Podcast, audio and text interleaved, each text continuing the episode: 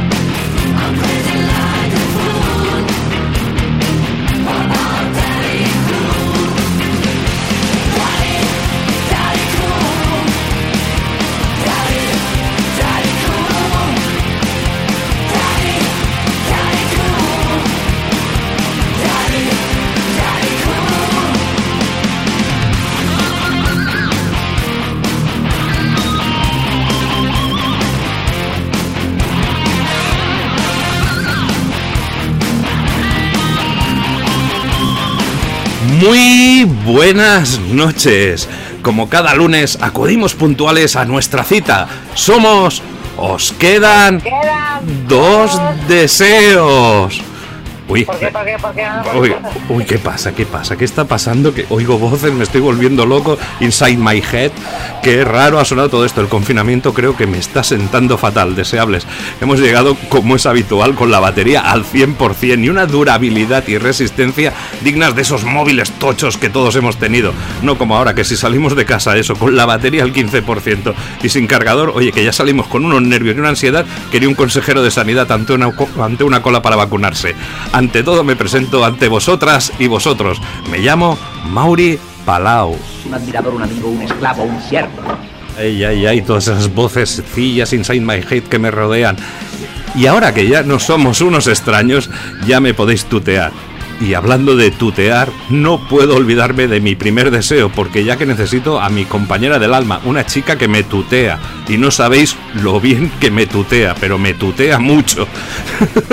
Estimado genio, soy el cansino de cada semana y encima a la misma hora de siempre. Para mí que ya tienes puesto el contestador automático, pero insisto, ¿puedes conseguirme a un fenómeno de la naturaleza con nombre de mujer? Oye, y que no sea un huracán ni una tormenta, por favor.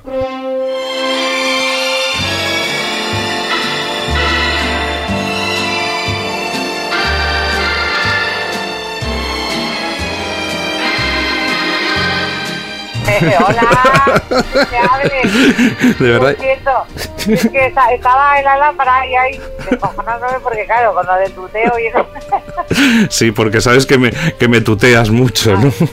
claro, y además con queja él, ¿eh? O sea, no quiero que me tutees tanto, me tuteas. Pero, pero es que mi- mi- mira, cómo me tuteas, que, que- que llevo todo el rato con tu voz en, en- en mi cabecita loca, porque, a ver, ¿dónde estás? Porque no te veo, ¿dónde estás? Acabo de salir de la lámpara, lo que pasa es que me ha costado un mogollón porque es que he ido a la peluquería, que como como una mona, porque claro, la- las peluquerías del, del 59 no sabes lo que son, o sea, para rizarte el pelo usan una cosa que se llama tenacillas, Sí, ¿eh? puro fuego, y entonces me han quemado la puta melena, la ah, melena, que tengo, yo que quería hacer una melena tipo Rita Hayworth para la época, pues no, pues me han dejado, o sea, parezco... Eh, Oye, la ah, bruja de Villanó, porque no existen los 59. Pues ahora se llevan todas estas peluquerías, ahora los hipsters y esto. Es que yo tengo aquí cerca una peluquería, pero con fotos del Elvis, con, bueno, con todo una estética de los años 50. O sea, está, estamos, vamos, viajando. Yo creo que nos hemos traído aquí un virus para todas las nuevas peluquerías que están abriendo. Están aquello de moda, de moda, de moda, de moda. Entonces, ¿qué? Bueno, Realmente te a tengo aquí... A ver si aprenden a no quemar el pelo, el, el pelo rubio platino que tengo yo, que me lo han quemado con las tenacillas, las del 59. Sí, Y las hipsters, ya que estamos, todas ellas. no me... Entonces, bueno, yo quería que, eso es lo que te digo, yo, que pues, yo pretendía parecer Rita Hayworth, y parezco Marisa Pérez, pero, joder, pero bueno. Pero no te lo han dejado Yo rizado. vengo muy contenta a verte a ti y a los deseables. ¡Ole! Oye, pues hago una cosa rápidamente. ¿eh?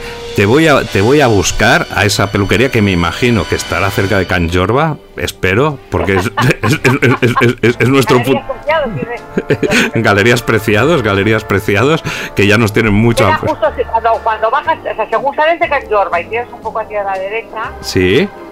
eh, que hay una taberna, Casa Pepeillo, donde pillamos los pepillos. Oye, tú eres, eres la típica aquella que está a las, al- a, las afueras de los pueblos, ¿no? Masticando una, una brizna de hierba e indicando a, a- a- a los foráneos dónde, para dónde dirigirse, ¿no? Yo no sé, ¿me- ¿qué me estás llamando? Porque una que está en las afueras de los pueblos Ah, vale, hierba, perdón. o soy una vaca o soy una puta. ¿Por qué me estás llamando? bueno, que estás como una que estás como un puto cencerro tal vez, pero perdón, perdón. Ahí, ahí te voy a dar la mano. Bueno, pues, pues voy a 1959 a rescatarte y a pedirte perdón de rodillas, ¿vale? Pues No, venga. ya te, te he entendido perfectamente. Me estabas llamando una Beverly rica de los, los Beverly Hillbillies ¿a que sí? Sí, sí, sí, de los Hillbillies. esta que mascaba hierba. Sí.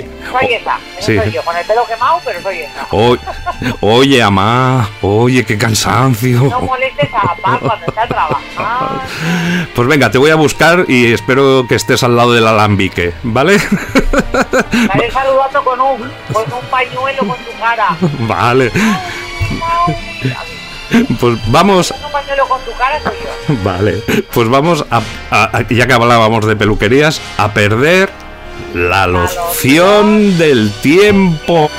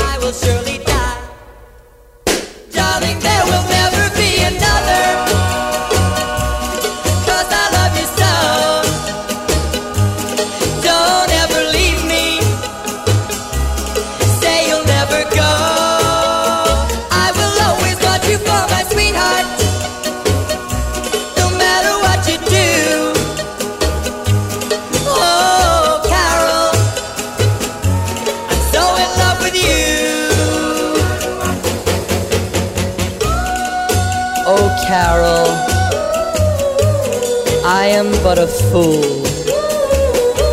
Darling, I love you, though you treat me cruel. You hurt me, and you make me cry. But if you leave me, I will surely die.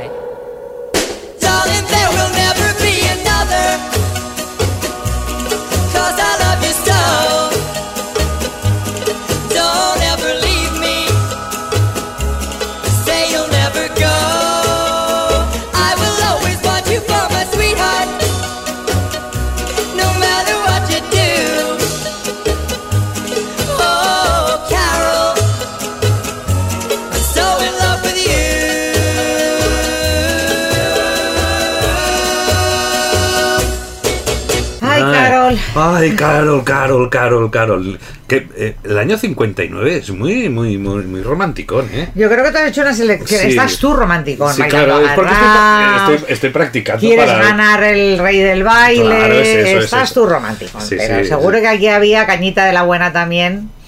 Lo que Hombre, pasa es que te estás moviendo por, por, terrenos así un poquito. por cafeterías de estas de, de que se aparcan los coches, que las tías camareras van con patines y tal. Y claro, gusta. suena este tipo de música. Cómo me gustan y encima ahí con, con, con el bolígrafo, ¿qué querrán? Y yo, ahí el hamburger de, de primero.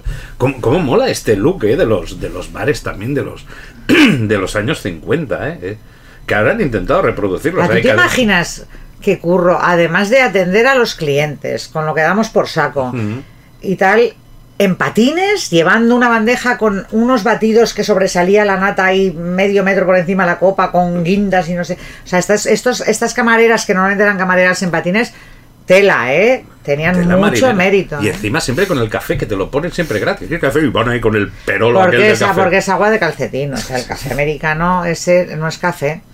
Esto es la primera vez que tomaron un expreso como Dios manda, casi mueren todos. Sí, además es que les debe parecer ridículo. A nosotros nos No, parece no, pero exagerado. luego les pegó un subidón, o sea, les, les Claro. pareció ridículo, les Mm, supo sí. súper amargo, Mm. pero les pegó un subidón que estuvieron tres días sin dormir porque ellos beben agua de calcetín. Sí, sí, a mí me pusieron, ¿quieres un café? Y Bueno, pusieron bebían, ¿eh? Porque luego han llegado los Starbucks y, entonces Ah, ahora... Eso ya no está. Claro, antes los que te servían, lo que te decía, mi primer, bueno, cuando estuve hace años en Estados Unidos, me me pedí uno para un trayecto que no soy de café, pero me pusieron como de los vasos aquellos de Coca-Cola Sí, grandes. sí. Digo, pero digo, pero que, que me duró todo el trayecto, no sé. Y de hecho eso, en Estados Unidos el café, cuando llegó el bueno, que, que nosotros lo tenemos regulinchi, el bueno, bueno, bueno es el italiano, el café italiano es una barbaridad, es una pasada. En Italia, en el bar más infecto, te ponen un café que te mueres. Eh, cuando ellos probaron el café bueno, eh, igual que les pasó con el vino o con el aceite de oliva, se hicieron unos histéricos de la historia. Entonces nacieron los Starbucks, donde es ridículo, porque pagas nueve puñeteros euros por un puñetero café con leche, por mucho que le llamen... su- Pero te ponen el nombre en la taza, es como. Claro. Yo cuando me pedía el carajillo de anís, que me pusieran ahí el nombre en la tacica, el Manolo, pues que me lo cobrara Pero- más caro. No, pero no 9 euros, no. Y encima el, el- el carajillo lleva alcohol y todo. No, no, es absurdo lo del el boom de los Que en el Starbucks no de los. Starbucks para los americanos porque es una cosa exótica para ellos. Lo mismo que tú vas a una tienda y una botellita así de, de, de 10 decilitros de aceite de oliva vale 12 euros porque es como oro para ellos. Pero para que aquí la gente, con el café que te puedes tomar bien en los bares, vaya a un Starbucks a pagar 12 euros, me parece de bocetón a contramano. Y o sea. encima no le ponen gotitas para el corazón. ¿Qué va? Si además eh, la mitad no son ni cafés, son eh, de chai, té, latte mm, de almendra con no sé qué de mierda, con sacarina de su puta. O sea, si, si, si, si, si- si vas ahí y pides un café, te miran raro, ¿no? Desde luego un carajillo ni se te ocurra porque no saben lo que es. El sol y sombra ya ni, Bueno, ni, ni inventarlo, ¿no? Esto es lo que mola, ¿eh? Llegar a un Starbucks y pedir café, sol y sombra y farias. Claro, y, y- y picando con una monedita de euro en, en la barra. Y de paso, y sácame, y chato, sácame el domino. Que voy a echarme una partida con mi compadre. No hay, me con la monedica ahí. Oye, me pone un carajillito. Chaval. Sí, un perfumado, ¿no? Como le llamen en, en distintas partes. Pues, bueno, Neil Sidaka o Carol, canción dedicada a Carol King. ¿eh? Esta, Sí, te- sí. esta ya te suena más, ¿eh? Donde junto a Neil Diamond fueron a la misma escuela en Brooklyn. Neil Sidaka y Neil Diamond. Otro grande, ¿eh? El nombre, el verdadero nombre de Carol King era Carol Klein.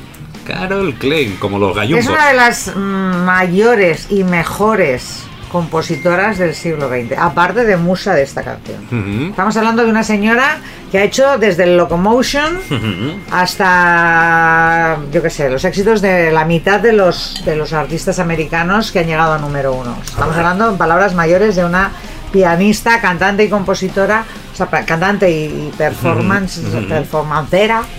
Una performancera como la copa un pino. Ay, cómo estoy. No, es, es una artista que ya ha sacado sus álbumes en solitario, y que es Sí. cantante, y que sale y que es cual, pero sobre todo lo que es una compositora espectacular. Tiene, ya te digo, o sea, pues de los de los top 10 de ventas del siglo XX, de, de los 100 primeros, pues probablemente esa tía tenga 15 o 20 canciones, ¿eh? No, no, no, bestia. Y no, no salieron juntos, ¿eh? Nuestra amiga Carol y Neil, por mucho que, que pueda parecer por la canción. En Carol King, junto a su marido, le compuso una canción en respuesta que se llamó, por supuesto, O'Neill. ¿Esto lo sabías? No, pero dudo mucho que su marido tuviera nada que ver. Más bien mi marido está ahí añadido by the face. El marido no componía una mierda, lo componía todo ella. Y eso al principio hacía como que a medias, pero luego ya la tía se vino arriba y dijo, no, lo he compuesto todo yo. Vale. Bueno, después de, este dato, pero sí que hay. me, me- me deja descolocado. Yo le intento. pero compuso una canción que es O'Neill, que ya veis que no creo que pasó sin Ni pena la he oído, la verdad es que ni sé cómo es el O'Neill esta. No, Lo pues esta canción, la de Oh Carol, estaba compuesta para ser un éxito, ya que Neil Sedaka escuchó repetidamente los mejores singles de esa época y estudió la progresión de acordes, estilos y de ahí sacó el tema. O sea, A ver, el tema, el tema es un temazo, es una canción lenta preciosa, maravillosa. Claro, el tío hizo ahí todo un análisis.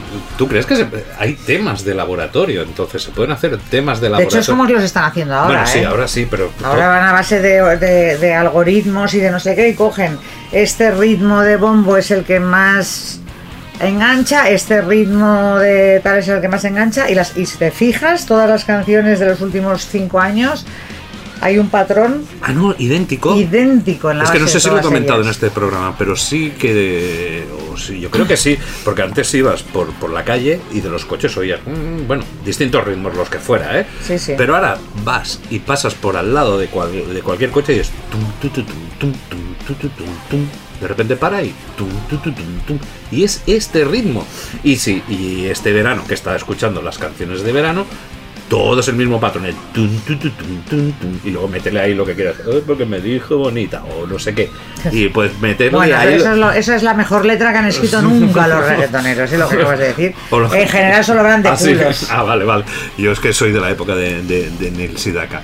Me Eh, gusta la gasolina. En la escuela Sida- Sedaka era el típico nerd. Ya has visto la, la imagen ¿eh? de, de Ah. Sedaka, que, imagen tenía el muchacho. No, no era una rockstar. ¿eh?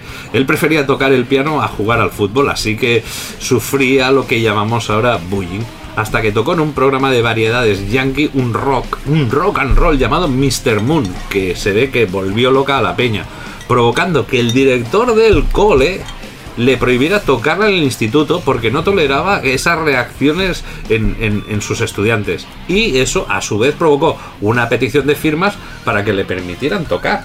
O sea, ahí es donde lo ves. Al Esto parece como, como el Footloose. Regreso al futuro. o, regreso, o Regreso al futuro, sí. Exacto, cuando tra- Eh, voy a corregir lo del marido de Carol King porque se me había olvidado que era Gary Goffin. Eh, entonces- No componía nada. No, no, estaba ahí al lado, pasaba el amigo. Pero, pero solo al principio, luego ya se separaron y a partir de aquí ella en solitario ha hecho, o sea, You've Got a Friend, una de las mejores canciones del siglo XX.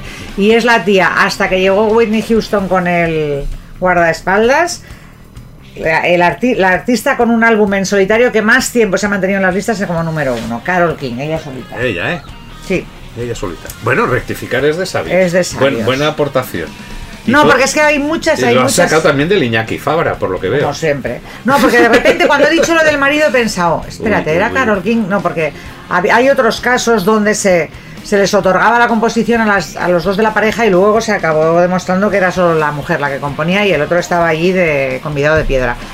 Pero luego he pensado, Carol King, Carol Como King, no está, ¿con quién estaba casada? No, claro, bueno, dicen, no. Este, ahí sí que componían los dos y luego ya continuó la carrera en Madame solitario. y Messi Curie. Sí, pero este sí que no hacía nada, efectivamente, más que poner la jeta. Ah. La, ci- la ciencia, la ciencia La, la- cienciología que tú has estudiado en tu vida. Ay, madre, como tengo la cabeza. Sí, ¿no? Con la, Quería decir científica especializada en energía atómica y lo de cienfoncinjóliga, ¿eh? ¿Esta? No, cuando yo era pequeña se estudiaba el matrimonio Curie, Matrimonio Curie. ¿Vale? Sí. y luego ya pasados los años dijeron, no, perdona, el otro eh, no Eh. hacía nada más que firmar. Messi Curie.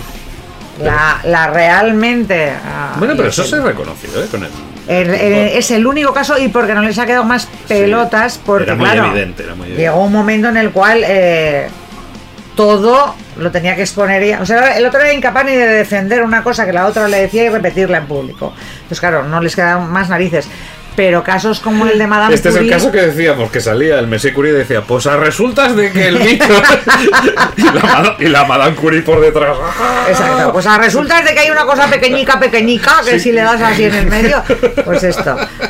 Pero que hay casos como el de, el de Marie Curie, en la ciencia hay a patadas que no se les dejaba, primero no se les dejaba eh, estudiar, estudiaban a escondidas, no se les daba la titulación y por lo tanto no podían firmar los proyectos ni los Tesis. descubrimientos porque no... O sea, legalmente no estaban capacitadas porque no habían podido Claro, obtener no, el título. no. Con lo cual tenían que recurrir a maridos, hermanos, padres o lo que sea para que firmasen los proyectos por ellas. incluso decirle a tus padres que querías estudiar a las niñas o a las chicas en aquella época tenía que ser No, bueno, y, y si nos les admitían las universidades. Estamos hablando de que, de que en muchísimas carreras, o sea, en la universidad en general, muy avanzado el siglo XX. En según qué carreras. Eh, hay carreras en las cuales no se han admitido mujeres hasta hace nada, hasta, eh, antes de ayer. Bueno, mira, Peggy Sue hace unas tartas muy buenas. Y es animadora del equipo. Fíjate. ¿Sabes tú, que me ha apuntado a ser se- quarterback se, se- también? se- se puede hacer un comentario más machirulo que este, a lo que yo estoy diciendo. estamos en el año 59. Toda, toda seria. Estamos en el año 59, no te Claro. puedo decir que, que Peggy Sue es... Ya, pero Carol eh, King eh, ya había compuesto un Claro. temazo para Pero, pero hay entonces. de todo. Y yo te estoy hablando de mi amor platónico. Pero no solo que- eso, sino que el rock and roll que estamos oyendo, que, que- que había hecho famoso Jim Vincent o Eddie Cochran Sí. o el señor Elvis Presley, Sí. lo descubrió e inventó una señora que se llama Rosita Tharp. Diez años antes, una negra, esta sí que era gorda, esta sí que era un bolazo, pero de, de- de verdad. El riff del rock and roll lo creó una mujer negra ah, que se llama Rosita Tharp, de la cual mamaron eh, influencias musicales eh, Chuck Berry, que es conocido como uno de los padres de todo esto. O sea que no solo hacían cupcakes, o sea, ya había mujeres mm, 10 años de, antes de esto haciendo rock and roll. El problema es que no se ha sabido hasta ahora. ¿Y por qué nos lo has dicho tú? Y vamos a descubrirlo. Iremos descubriéndolo. Lo tenemos un reto. Es porque lo he visto en el, es porque lo he visto en Galerías Preciados.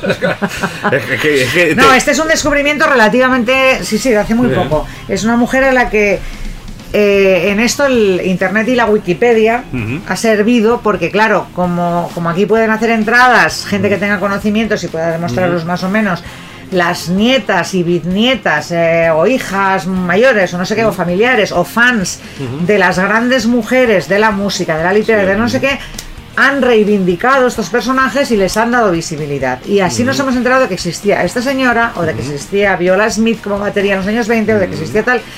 Mientras tanto han estado ahí en el, en el limbo, siendo como son pioneras por delante de muchos hombres que se han llevado toda la fama y todo el, y toda la, Pues la aquí el- gloria en la historia. Aquí la reivindicaremos y me parece que no te voy a llevar a mi cita con Peggy Sue porque me la vas a, me la vas a arruinar. La chica está muy No, ilusionada haciendo mi nombre con los pompones y eso. Cu- cuando, cuando hago un, un- un strike, porque también me he apuntado a béisbol, me he apuntado a todo. ¿Tú crees que tengo futuro? Como quarterback. ¿Quieres que sea sincera, la verdad? no. pero- no, me digo porque, porque si te has apuntado a béisbol y lo que quieres es, es el quarterback, que es de fútbol americano, Ya. el futuro que tienes es bastante malo. Sí, me pongo a Te correr, digo. y me pongo a correr alrededor del, del- del campo y digo strike y ya, y ya me expulsan directamente. Claro, claro, es como que te metas a fútbol y, ha- y hagas, eh, pa- eh, hagas, ¿cómo se llaman cuando hacen tres, canasta de tres puntos? o Canasta sea, de tres puntos. Me he apuntado a fútbol y acabo de hacer una canasta de tres puntos que flipas, por lo mismo. Bueno, pues seguiremos con el misterio de, de si, de si llego a buen término mi cita con Peggy Sue y descubriendo estos grandes revelaciones que nos trae, nos trae Reyes. Venga, vamos a ver dónde vamos ahora.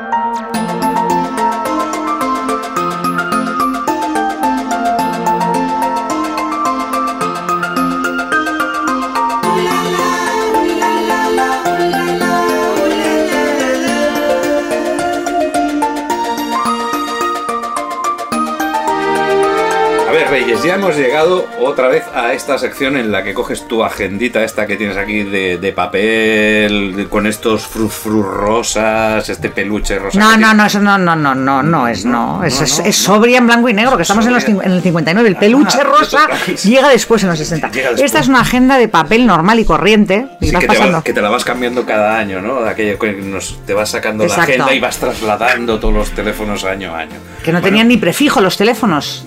Son teléfonos sin prefijo ni nada. Si no, y además, lo que no, y además que era operadora, póngame con. Póngame con, ¿no? exacto. Póngame con. Bueno, pero nosotros vamos a llamar directamente sí. porque como no sé Sí, porque estos como son grandes figuras del rock and roll tienen ya directamente línea tenían ya poderío. poderío, exacto. Como la semana pasada intentamos llamar a Polanca y estuvimos contentos porque logramos hablar con el gran y, y cariñoso Álvaro Ortega, un saludo, pues vamos a ver, hoy a quién podemos llamar, a ver quién... Pues mira, em, eh, voy a buscar a Thelonious Monk, que hace mucho que no hablo con él. ¿Thelonious Monk? Sí, es, es muy simpático. Sí. Un poco yonky, pero es muy simpático. Espérate, que le voy a llamar. A ver.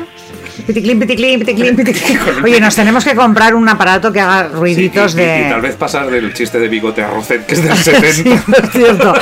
No, y aparte que una, una maquinita de sonidos la venden Sí, en el Tiger sí, por dos sí, euros. sí, o sea, sí, que tenga que hacer yo el ruido del teléfono con la boca, Mauri. Semana en fin. tras semana, fatal. Bueno, pues eso, rin, rin, rin, rin. Hola. Oh, hello. Oh, oh, hola, ¿qué tal? ¿Qué? Hola, Telonius, ¿qué tal? Hola, Telonius. Eh, How ¿a are qué- you? ¿A qué número llamabas? Perdona. Anda, que me he equivocado, que este no es. ¡Ay! ¡Ay, cada leche! ¡Calla, que me aquí llama Mario Gil! ¿Cómo Al Mario su- Gil? No me llamo sí. Telonius, me, me llamo Mario Gil, efectivamente. Es- pues mucho mejor me lo pones, estoy mucho más contenta de hablar contigo. ¡Ostras, qué guay, Mario! Y el, y el más contento de no llamarse Soy menos Telonius. pero ¿Qué te parece el nombre de Telonius, Mario? es maravilloso. A mí me parece maravilloso Es también. maravilloso. Lo que pasa es que Telonius eh, era un hombre mucho más reducido en su estilo y en sus capacidades. Mario es el hombre que más aparatos del mundo domina, más ruidos es capaz de hacer de todo tipo y condición. Madre mía, es como un Media Market y un Pepe Rubianes juntos, Es una que estás especie- diciendo aquí. Sí, sí, sí, sí. Soy el MediaMarkt sónico. Exacto. Mario Gil. es que- Mario es la historia, la historia de los teclados de este país, Sí, sí. Absolutamente. Desde yo siempre, siempre matizo, soy una estrella viviente del pop español. y que dure muchos años, por favor. no y tanto que sí, porque que es jovencísimo como yo, que, que tenemos 47, ¿verdad, Mario? Bueno, igual tú 46, pero vamos. mm, Y ya sabes la edad que cumplimos. No, pero realmente Mario empezó muy, muy joven en, eh, en, en realmente el, la- la- el, el caldo primigenio de todo lo que se hizo en este país en, en los años 80. Él ya estaba ahí metido desde el super principio de todo. Mira, escuché, escuché un anuncio en el año 78, después de, del verano, en septiembre, octubre, en 78 tenía 16 años, me aburría muchísimo en mi barrio. Sí. Eh, el anuncio decía así. Si eres eh, guitarrista, bajista, batería y teclista sin teclado, o sea, matizo muchísimo ese, ese dato, teclista sin teclado, llama a tal teléfono. Llamé automáticamente y eran los ex caca deluxe que querían montar paraíso. ¡Qué bueno! De, de verdad, teclista sin teclado. Maticé y oye, sé tocar el piano, pero no tengo teclado, soy muy pobre y tal. Bueno, como, eh, como bueno, tirando un poquitín la casa por la ventana, eh, tengo que decir que eh, yo no soy niño de hijo de papá, sino que soy bastante eh, eh, pobre y me he ido a más, o sea, he sido, he sido rico un poquitín, un poquitín gracias a mis esfuerzos con mis teclas y mi sonido y buen, mi buen hacer. Oye, qué bien. oye. Eh, lo que lo que últimamente están tirando por la ventana diciendo que todos éramos unos pijos, que vivíamos de nuestros padres y teníamos todos los instrumentos del mundo. Eso es mentira. Aquí tenéis un ejemplo. En tu caso, bien, claramente no. Y Además, en el caso de Mario, es que a partir de ahí es que se te empieza a ver en muchos sitios. Yo, a ver, Claro. lo, lo descubrí más tarde y de repente veo, pero si aquí también estaba este muchacho. Mario si estaba está- en todos los digo, lados. pero si está aquí también. sí, sí. Gracias a Cachitos, el programa de televisión, Claro. Sí. la gente descubre que no soy un, una personaje, un personaje televisivo, sino que ya he hecho muchas cosas antes. Bueno, yo ya era, yo ya era fan tuya desde Aviador Droga, que conste. Aviador, O sea, sí, sí, que yo ya te Eso tengo muy localizada desde el principio. Bueno, no al principio, la segunda cosa que hacías, pero Eso es. O sea, Pero fue- eso fue en el 87 y entre medias, pues eso, eh, cuando se terminó Paraíso, en el 81 eh, monté lo de la MODE con Antonio Zancajo y Fernando. De ahí es de... No, no, pues te, te conozco entonces antes de la moda, me he equivocado. Primero de la moda.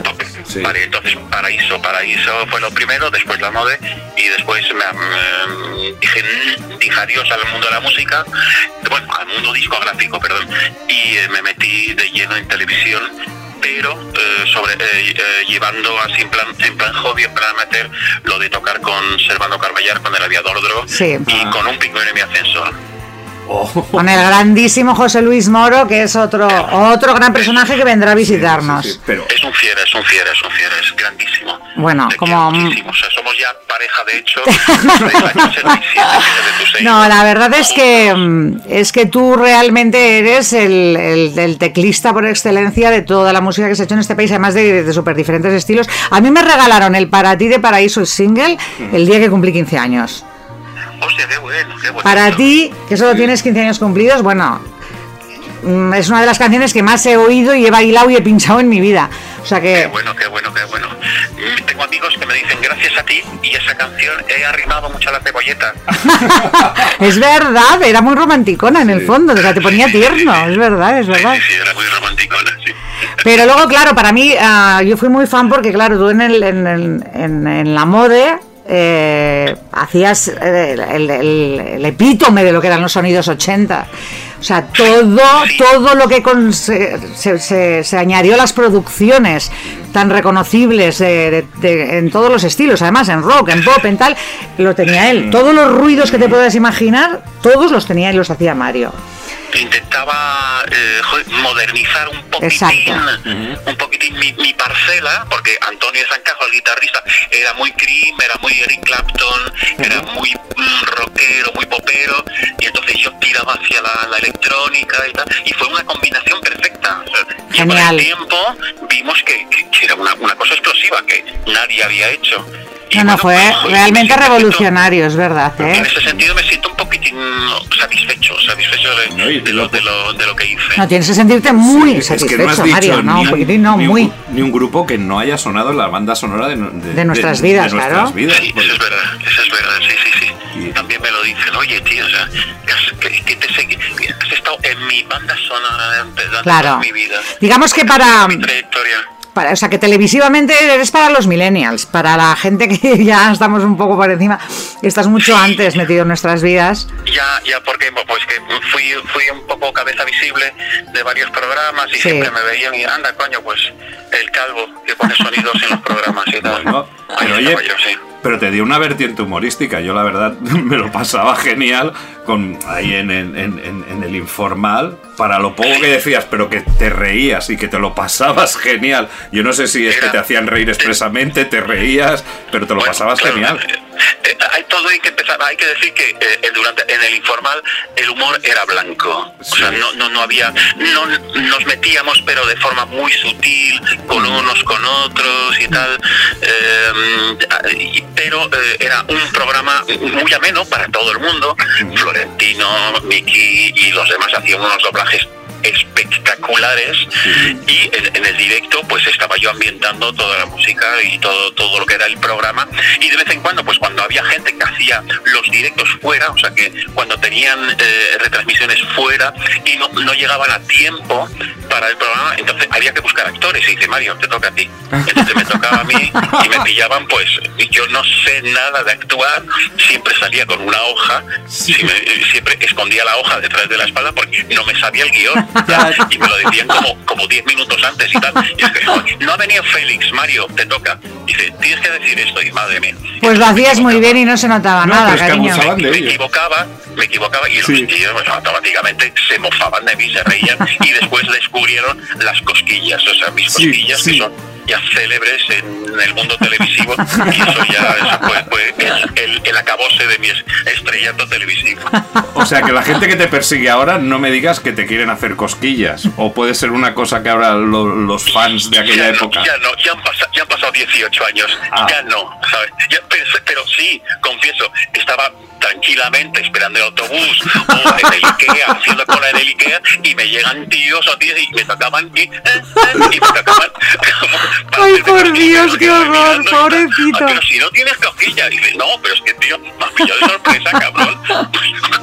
Ay, pobre. Sí, pero sí, sí, sí, sí. De estas me, ha- me han pasado muchas. Muy bien. Bueno, qué suerte que esto no te, no te pasó en la pandemia. Imagínate que no nos podemos ni, ni, ni, ni casi ni acercar un metro y todos los locos del mundo yéndote a hacer cosquillas ahí con la mascarilla, socorro. ¿Y y ahora, que, ahora en qué estás, Mario? ¿Ahora en qué estás? Pues básicamente pues, estoy, sigo con el aviador y sigo con el pingüino. Sí. Eh, estoy pasando un COVID que ya lo he superado, gracias a Dios. Bien. Y bueno, pues eh, la televisión la he dejado de lado y tal. Es como intenté volver, eh, pero ya era como jugar a un videojuego que ya había jugado, o sea, ya me lo conocía todo y, eso- y no, me, no, me, no me divertía del todo. Entonces eh, lo que hace es, lo que hago es tocar muchísimo. Cuando volveremos a, a la normalidad, pues eh, toco, toco muchísimo con el aviador y con, con un pingüino El, el ascensor. pingüino toca un montón Sí. también. Sí, sí, sí, sí, sí, sí, somos eh, nuestro Madrid, Madrid es nuestro feudo y eh, es alucinante, o sea, cada mes cada mes tocamos una vez en Madrid y después eh, mm, solemos tocar también fuera y eh, bueno, Barcelona se nos resiste, por cierto. Cada Bueno, Barcelona se resiste. re- resiste a todo el mundo, cariño. Es una Ah, ciudad vale, eh, durísima. Vale. Tenemos que montar un festival. Hay que montarlo, Vale, sí, vale, sí. Os quedan dos deseos. Barcelona se ha, se ha convertido en la capital mundial del postureo y la estupidez y, y entonces eh, de verdad que el, que el rock and roll y el pop y tal que no sean la última, última, última cosa indie que no sé qué, eh, aquí no tiene Vale. cabida, ¿sabes? Vale. Cuesta mucho. Sí, nosotros no, el los conciertos del pingüino son básicamente dos horas en que te olvidas de todo, solamente vas ahí a reírte entre las canciones que se las conoce todo el mundo, nuestras versiones que hacemos y eh, lo que decimos entre canción y canción que es como una especie de monólogo entre dos tíos y tan locos del, y nos inventamos cualquier cosa del momento. Pues Y- vamos a traeros, Mario, en cuanto la cosa vuelva un poco a la normalidad por aquí. Nosotros encanta, estamos encantados. Eh, Sí, sí. buscaremos un local para, para traeros a, a José Luis y a ti. A ver, los ¿eh? que sobrevivan, que tienen que sobrevivir. Tenemos que mantener los locales. Que... Sí, porque el problema es ese, que nos están cerrando Sí. encima los, los locales así pequeños, Sí. de, de pequeño y mediano aforo de Barcelona, están todos mm, arruinándose y cerrando, y cerrando para no volver a abrir. Es lo que nos toca vivir, sí, sí. Ya, sí. ya. No, Bueno, no, pero algo quedará, algo quedará, algún sitio quedará. Y eh, os, trae- os quedan dos deseos, que es como se llama el programa, tra- traeremos al pingüino directamente con, supuesto. con su... Te tomo la palabra, te tomo la palabra. Yo no, yo soy súper fan, o sea, la- la- Yo ay, también. te luego a, te mí, paso- a mí ya el nombre De ya, hecho- ya- ya me flipaba, lo de un pingüino en mi ascensor. De verdad que lo que usted de reconocer. Y la definición de nasal pop es de lo Sí, mejor que he sí, oído en sí, mi vida, o sea, brutal. Porque Tenemos, un- tenemos una camiseta que pone Sex and Drugs and Nasal Pop, haciendo referencia, haciendo a Ian Dury, y que, que juega, arrasó también, me gustó muchísimo a la gente. Es brutal, es bonito, yo quiero una. Cuando vengáis tenéis que traerme una, por favor. Sí, ¿para cuándo la colaboración con, con Eros Ramazzotti, ¿no? O con algo así. Joder, claro, claro, era el, era- era el precursor, era Ramazzotti. Tremendo. Oye, pues nada, eh, básicamente queríamos hablar de, del del enorme, enorme honor que he tenido, Sí. porque mira que con la de años que hemos pululado por circuitos así más o menos comunes, nunca hemos coincidido tocando juntos. Efectivamente. Cosa que me ha- a través de Álvaro, que de golpe y porrazo me sugiere, oye, ¿quieres colaborar en este tema? Y nada, digo, bueno, sí, sí, directamente a él, o sea, a él sí, perfecto, porque te conozco, me gusta mucho lo que haces y, y de golpe me entero que estás tú, después en, otros, en otras canciones hay más gente, y digo, bueno, esto es maravilloso. Eso Pues yo lo mismo, cuando me dijo- Increíble. Cuando me dijo, hacemos el, el She's a Rainbow y con Mario Gil, digo, ya, ya, va, venga, qué va, bueno. dime qué hago. Qué bueno, qué bueno. Una, no, no, de verdad, me hizo una ilusión terrible poder colaborar contigo. Has hecho un trabajo bestial, bestial. Me o dijo, sea, me- ahí me dijo, vía libre, vía libre. Y bueno, venga. Entonces estuve escuchando el tema, ya me lo conocía y tal, y cómo, cómo podíamos aportar sin ser demasiado estridente, porque él me decía, queremos tus teclados, queremos tus, tus secuencias, queremos tus sintetizadores. Y de vale, pero no hay que sobrecargar, no hay que, no hay que estropear la canción. Pero sí darle unas pinceladas Ah. y darle otro look, un, peque- un pequeño lavado moderno y tal. Y eh, puse como seis o siete pistas y tal, que no estaban nada mal. Y eh, el resultado es asombroso, la mezcla es muy buena. me Cojonudo, a mí también, me ha encantado. y porque- y tal, muy bien, todo muy bien. No, no, no, y aparte que, eh, o sea, estás, o sea, se te oye a ti, estás tú, está Mario, pero no ha perdido tampoco el espíritu Stone, o sea que, ¿sabes? Es aquello de... Eso es, eso es. Ha quedado francamente guay, estoy muy, muy, muy orgullosa y muy contenta. Y ahora lo que tenemos que hacer es tocarla en directo, o sea, es- esto es lo que le he dicho a, Ma- a- a Álvaro también, digo, tenemos que aprovechar, pues eso, si viene el pingüino, te vienes a Barcelona o lo que... Ya, ya buscaremos el- la disculpa para tocarla los tres en directo. No, en no, cuanto no, podamos. un ascensor, buscaremos un local más grande, aunque lo- las limitaciones de espacio que nos están dando son bastante fastidiosas, pero... pero No, pero ellos se de- tienen que venir cuando ya no haya limitación de aforo y todas esas cosas. Tiene que ser cuando se pueda llenar la sala. Y no yo es un creo que- rollo.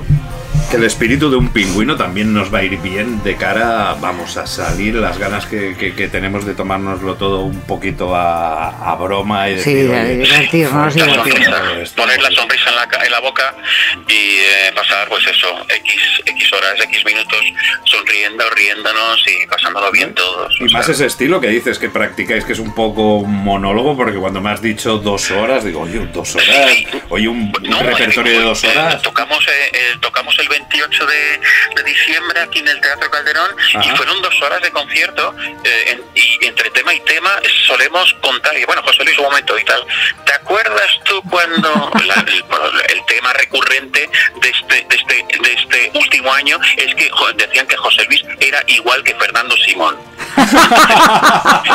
Pero que tiene un aire, es verdad. Con el pelo más corto, pero tiene un aire, es verdad. De hecho, esta es la mía y tal. Además, tenemos un tema nuevo que ha salido que se llama Asintomático, haciendo referencia un poquitín al asunto este y tal. Y eh, le dije a José Luis, preséntamelo como lo hubiese presentado Fernando Simón. Y el tío, pues lo ha imitado y tal, descojone otra vez en la sala, risas y tal, y pum, y lanzamos el tema y lo tocamos. ¿Sabes? Ese es el Ay, qué de- envidia me de estás dando no haber podido mismos, estar allí. Reírnos de nosotros mismos Claro. y reírnos con la gente. Claro. Nuestro feudo durante los principios 2000 era clamores. Y uno de los recursos que teníamos que era cojonudo porque la gente tenía que pasar delante del escenario rollo loquillo cuando les jodió muchísimo que se, se, se pasara el, el buen- lo mismo pero en buen rollo, o sea, no como no como el loco y para ir al servicio para ir al servicio entonces eh, yo tengo el poder de toda la maquinaria y puedo parar el playback cuando quiero, puedo parar la, la, la música y nos podemos meter con el que o la que va al, al, Al baño, qué bueno, qué bueno. ¿sabes? Entonces la gente, tío, es que se, se, se moría de la risa. Ay, me muero de ganas ya de poder traer el concierto, por favor. Ya iban de dos en dos, o cuando ya habían salido de dos en dos y tal, ya era el cachondeo padre. Y la gente, la gente ya se sabía y se aguantaba para ir, para ir al baño. ¿sabes? y los nuevos nos ensañábamos con ellos, claro. Bueno, y, y los nuevos siempre hay, hay eh, la gente eh, decimos una cosa que estamos, que están pingüinalizando al, a- al respetable, que es traer amigos vírgenes y vienen al concierto y tal. Entonces ya conocían pues el atrapado en el ascensor, el sangriento final de Bobby Johnson y tal, pero después tenemos temas Las 20 nuevos, como, canciones, las ejemplo, 20 canciones 40, porno es lo más 41 grande. de- porno Es 41 brutal. películas porno que es me pasó un día José Luis Es buenísima. un PDF en, en inter- por internet por, por email y te tengo que hacer algo con esto pues eso entrevista con el pepino Es ¿sabes? brutal, es brutal. Yo esta canción, si no la he oído cien mil veces en la vida, no la he oído ninguna. Y además se la pongo a quien sea que se la ponga, da igual el, la edad, da igual el, el estilo musical. y le dije, le dije a José. ¿te atreves? Y dice, sí, sí, me inventé una historia. Entonces, ¿qué pasa? Pues la tocamos en directo y los los nuevos que, que conocen al pingüino se quedan con la boca abierta. Dicen, pero qué burros son, qué bestias, tío. Es- es ma- es magnífica, no, no lo aprueban, como que no lo aprueban, como... No, no, no. Uy, pues yo soy fan a la- que muerte. tapan las- los oídos a sus hijos y tal, como que... Oh, pues yo soy súper fan. Bueno, a ver, mi hijo ya es más mayor, pero vamos, eh, de las primeras cosas que le puse cuando ya consideré que tenía una edad como para oír según que le digo, mira, esto es humor, porque tienen un sentido del humor esta nueva generación ZX o no sé cómo se llaman, terroríficamente malo. Y le digo, esto es humor, cariño. Lo que tú me enseñas es una porquería. Es, es muy malo lo que José Luis, José Luis, la- la- el, cerebro de José Luis es un privilegiado, es privilegiado. Es, es increíble, lo confieso. Sí, sí. Yo me limito en esa, en esa, en esa parcela a arreglar todos los... Bueno, digamos que sois- Pero la esencia del humor, el humor fino Mm. y la, la rima sonante es de José Luis. Bueno, yo creo que hacéis una gran pareja, eh, eres, eres humilde. Además, sabemos que Loquillo tiene un, un autógrafo tuyo, o sea que no. Sí, sí. Joder, tío, no me pongas un pie en la tumba, por favor. No me pongas un pie en la tumba. Ay. Oye Mario, pues quedamos emplazados en esto. Te prometo que en cuanto podamos...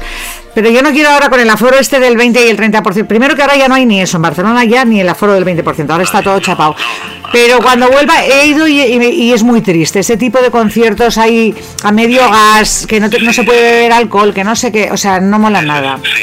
Sí, sí, sí. Así que... mm, La gente, lo- los organizadores, eh, cuando hablamos del asunto, están esperando el verano. O sea, aún Exacto. serán conciertos controlados, con parcelas controladas, pero al aire libre. Sí, que ya exacto. habrá más Sí. gente, ya nos podremos mover de 10 en 10 dentro de un círculo. eh, eh, será, será el primer paso que demos, pero de aquí a, a que vuelva a la normalidad contaremos un año, un año y algo. como poco. Lamentablemente. Pero bueno, nosotros daremos la campanada de salida con un concierto Sí, del pingüino. venga, sí, sí, sí. sí. Será el primero que Sí, patrocine. sí, que. Me están viniendo patrocine, ganas, os quedan dos deseos.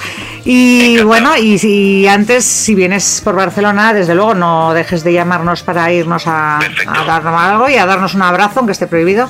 Como tú- yo también he pasado el COVID igual que tú, o sea que ya somos, ya, ya no somos infecciosos, tenemos anticuerpos. Muy bien, muy bien, estupendo. Y si voy por Madrid, pues lo mismo te digo, te daré el coñazo. Y Mauri Sí, también. lo mismo. ¿Eh? Vamos.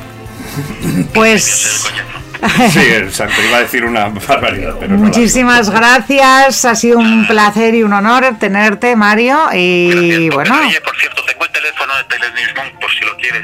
Ah, sí, por favor, sí, ahora, ahora. Ahora- ¿no? Vale. Ahora le hacemos un Ouija. Le, le haremos una Le ouija. haremos una Ouija, si acaso. Ay, qué bueno.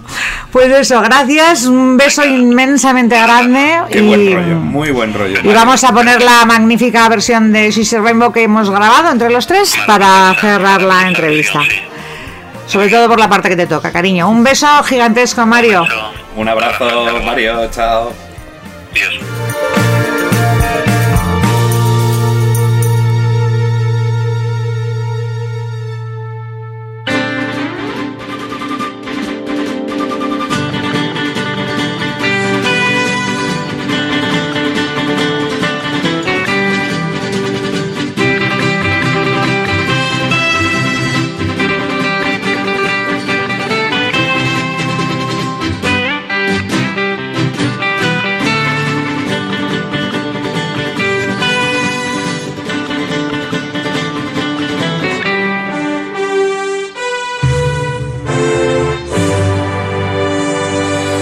Ahora estamos locos buscando.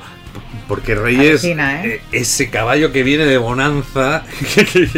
Que pensábamos que se lo había inventado chiquito la calzada, pues no, No. existe el single del, del año 59. Encima del año 59. Hombre, si está en castellano. Espera. digo- Uy, sí. No, porque esta es la, la Ponderosa. La ponderosa. La Ponderosa era el rancho donde vivían los de Bonanza. Sí, sí, sí. Esta serie emitida entre un 12 de septiembre, mira, otra vez, mi cumple, de 1959 y un 16 de enero de 1973. 14 temporadas y 431 episodios. Para hacerte una maratón de fin de, ¿no? Y aquí es donde descubrimos todos a Charles Ingalls, Sí. porque era el hijo pequeño. Sí, sí, eh, sí, ahora vamos a repasar la, la- la- la familia. Vamos a repasar la familia. Te vas a hacer una maratón de, de Bonanza. Fue una de las primeras series en emitirse en color. ¡Anda! Y fue la primera con episodios de una hora de duración. Casi la cancela en su primera temporada, ya que coincidía con Perry Mason. Es O- una, gran competencia, ¿eh? Perry Sí, Mason era... Perry Mason, que también lo nombraba Chiquito. Chiquito podría. "Oh, sí, que esto de Perry Mason, ¿no? Que Tengo un amigo que su perro se llama Perry Mason. Per- Perry ¿Se llama Mason o es No, no, se llama Perry Mason. Perry Mason? Pero la cambiaron de día y voilà, éxito rotundo. Ahí ya estaban contraprogramando en aquella época. Aparte de que les interesaba de que no se cancelara esta serie, ya que era una gran promoción para la venta de esos primeros televisores en color. A cualquiera que se lo diga, yo el otro día, mira, lo comentaba preparando el, el programa, y dice, ya en el año 59 televisores en color. Claro, Sí, pero en aquí- Estados Unidos. Claro, no. aquí nos llegaron, vamos, yo fui de... bueno, Aquí yo creo que fueron casi los 70, ¿no? Para que Sí, no, color. no, más tarde de los 70. Yo, por suerte en casa, yo creo en el 70 y largos llegó el televisor a color y no, y no hacía mucho que había salido, que eran aquellos sin Tom ni Son y que salían ahí Esteso y Pajares. ¿Te acuerdas? No, No, no ves. sin ton ni son no me acuerdo. Sí, hombre, no compres sin Tom ni Son y salían ahí anunciando televisores en colores. Pues de este no me acuerdo, ¿ves? Pues Fernando Esteso y Andrés Pajares anunciaban televisores Thomson a color. Yo me compré un televisor Thomson que encima tenía una llavecica para abrir y entonces ahí tenía los botones y, se- y se cerraba. ¿Para que los niños no tocásemos o para qué? Eh, Exacto. Si los niños como mucho éramos el mando a distancia, que era que no no no Por podemos- eso digo que, que- que poco podíamos tocar en aquellas teles. Pero lo que mi padre recuerdo que de vez en cuando nos hacía apagar la tele para que no se recalentase. Y, y siempre era en el mejor momento, ¿sabes? Decía, ya lleva mucho rato encendida, apaga para que no se recaliente. Y yo decía, ahora justo los dibujos animados, no fastidies. Bueno, es que se calentaba un poquito, pero tampoco era como Pero para si solo había tres horas de emisión al día, que se iba a recalentar. Si la tele empezaba a las 6 de la tarde, cuando yo era pequeñita, pequeñita, muy chiquitita, yo me acuerdo que me tenía la tata que nos cuidaba, era, estaba contando los minutos eh, a que empezase la tele, porque en ese momento nos ponía a mi hermana y a mí delante y durante el rato, porque lo primero que daban eran dibujos animados Sí, y programas infantiles. sí, Había sí, una hora o lo que fuera, que las dos estábamos ahí hipnotizadas y, y no le dábamos por saco. Y la tía estaba mirando todo. ¿Cuándo empieza la tele? ¿Cuándo empieza la tele? ¿Cuándo empieza la ¿Cuándo tele? empieza la y era, eras, habíamos salido del cole ya, o sea que como mínimo eran las 5 de la tarde. Y a la que se acababa en la programación infantil volvíamos a dar por culo. Sí. Y a la otra otra vez, ¡oh, venga, vamos a cenar a bañaros y no sé qué! El vamos a la cama no te servía. vamos. Y lo que tú dices, y a cierta hora de la noche, que todavía estaban los padres despiertos, ya se acababa el himno y a dormir, o sea, que, que emitían de, de 5 a 12, o sea, Sí, no, no, no, había no. más. O sea, yo recuerdo cuando empezó la tele por la mañana con Hermida. Sí. Me acuerdo Oh, oh, perfectamente. eso sí, sí, eso ya- Por primera vez, a partir de mañana, habrá tele por la mañana sí. con Hermida. Además que solo teníamos dos, la, el- la, la 1 y el UHF. Y el UHF. La, la normal. Un huevo fuera. Pon la normal. Que me acuerdo que era la normal y la UHF. Nosotros cuando- decíamos, nosotros decíamos la 1 y el UHF. Sí, no, en mi casa era la normal. Pon la normal. La normal. La otra- Porque la otra era la, subnormal. la otra era la UHF, bueno, vale, eso se, se veía, pero. La otra emitía menos horas todavía. Sí, Empezaba más tarde y acababa más y, y no llegaba a todas partes. No llegaba a todas partes. A, a raíz de esto, el otro día una, a una amiga de, de- de nuestra edad me dice, le pregunto, digo, ¿qué, digo, ¿qué te han regalado para, para Reyes? Y me dice, un brazo para la televisión. Digo, joder, digo, que no llegas con, con- con el mando a distancia, ¿qué televisión más antigua brazo es, es eso? Yo no sé lo que es eso. No, para colgar la televisión en la pared. Un bra- se le llama ah, brazo. se le llama brazo a eso. Sí, ¿no? porque la puedes mover y todo eso, pero claro, me lo... Ah, no, no, yo hubiera pensado lo mismo que tú. Y yo dije, un brazo. Un brazo para- con un dedo, me imaginaba un brazo con un. No, no, yo he pensado lo mismo, ¿eh? No Sí, sé, ni, de, ni de coña sabía yo que el, vamos, el gancho de colgar la tele se llamaba brazo, ¿no? pero No, vamos del mismo palo. lo entendí. Bueno, pero yo le dije para hacer la coña, ¿eh? no, no, no, pues yo, les cuando lo has dicho un brazo para la tele he pensado, ¿para qué?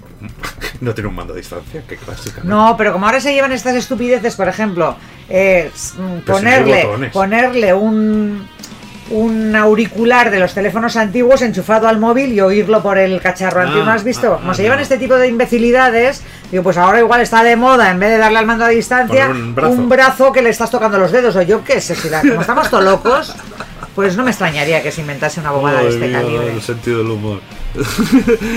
pues, pues nada, mantuvieron esta serie en antena por, por esta promoción que servía para esos primeros televisores a colores. La serie narraba la historia de la. Bueno, es que esto me recuerda a otra cosa. Ya que te suelo, te- ya te sabes que tengo amigos muy raros que se excitaban con la, Princesa Sofía. No lo vuelvas a repetir que voy a tener No, no, no, pesadillas. no, Esta no. noche tengo pesadillas por tu culpa. Pues tenía un amigo que también tenía un padre que era inventor. Y tenía una tele pequeña, pero le ponía un pedazo de lupa delante.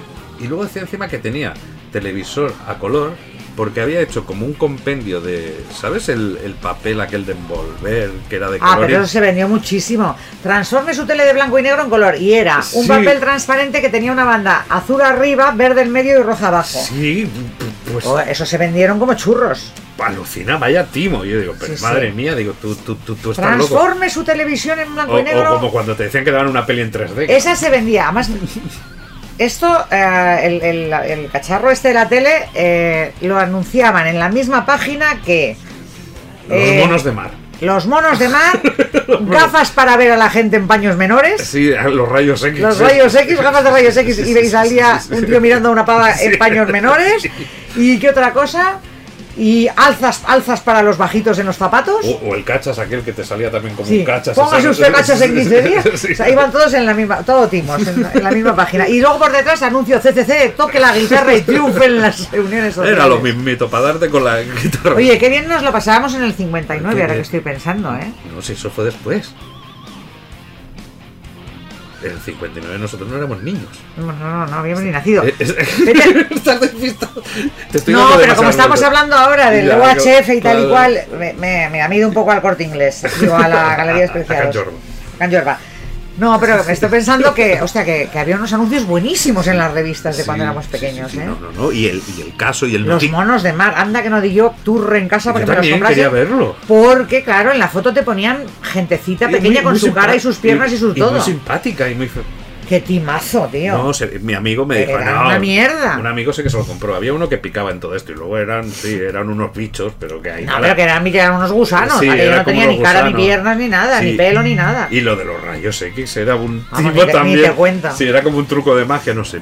Me lo explicó. Él picaba, tenía amigos que O sea, picaban. había gente que se compraba esas Sí, cosas. hombre, pero bueno. claro, no, hombre, si las Y luego el, el, el- tu amigo que se compró el Transformer, su televisor blanco y negro en color, con un celofán de tres, de tres tonos por Porque delante. ya me lo veía, digo, a color, y encima ponían un lupón delante, y era digo, esta familia va a acabar ciega y trastornada.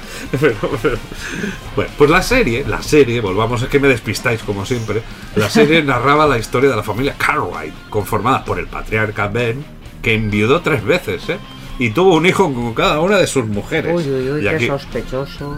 a la que tenía un hijo era un viudo negro, ¿eh? Hombre, lo normal es al revés. Las, las mujeres vivimos más Ya, pero... y viudas de varios maridos hay más fácilmente que viudos de tres mujeres. Pero el oeste, el salvaje oeste... Ah, era el personaje. Pensaba que hablabas del actor de verdad. El Lord Green, no. Vale, vale, vale. O sea, El era el padre de Bonanza. Ah, por eso, claro, por El eso no se de parecían Bonanza. nada. Charles Landon, Claro. el otro hermano gordo y el otro hermano rubio. Claro, Claro, el bolazo. Coño, algo Claro, lo entiendes. Ahora caigo.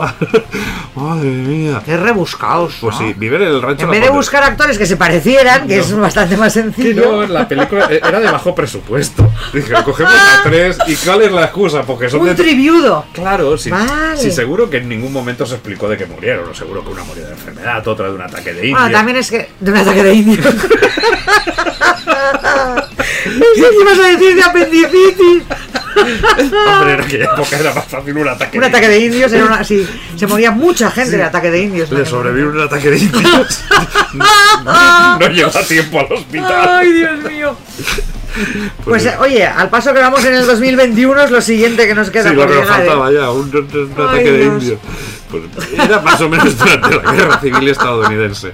El hijo mayor era un arquitecto, Adam Cartwright, que fue el que diseñó y construyó la casa en el rancho. El segundo era el amable Eric, más conocido por su apodo Hoss. El actor que lo interpretaba falleció. Este era gordito. Sí, que lo interpretaba falleció inesperadamente tras una eh, cirugía de vesícula biliar. Desde luego, últimamente das unos datos que flipo. Sí. O sea, vehemente fumador.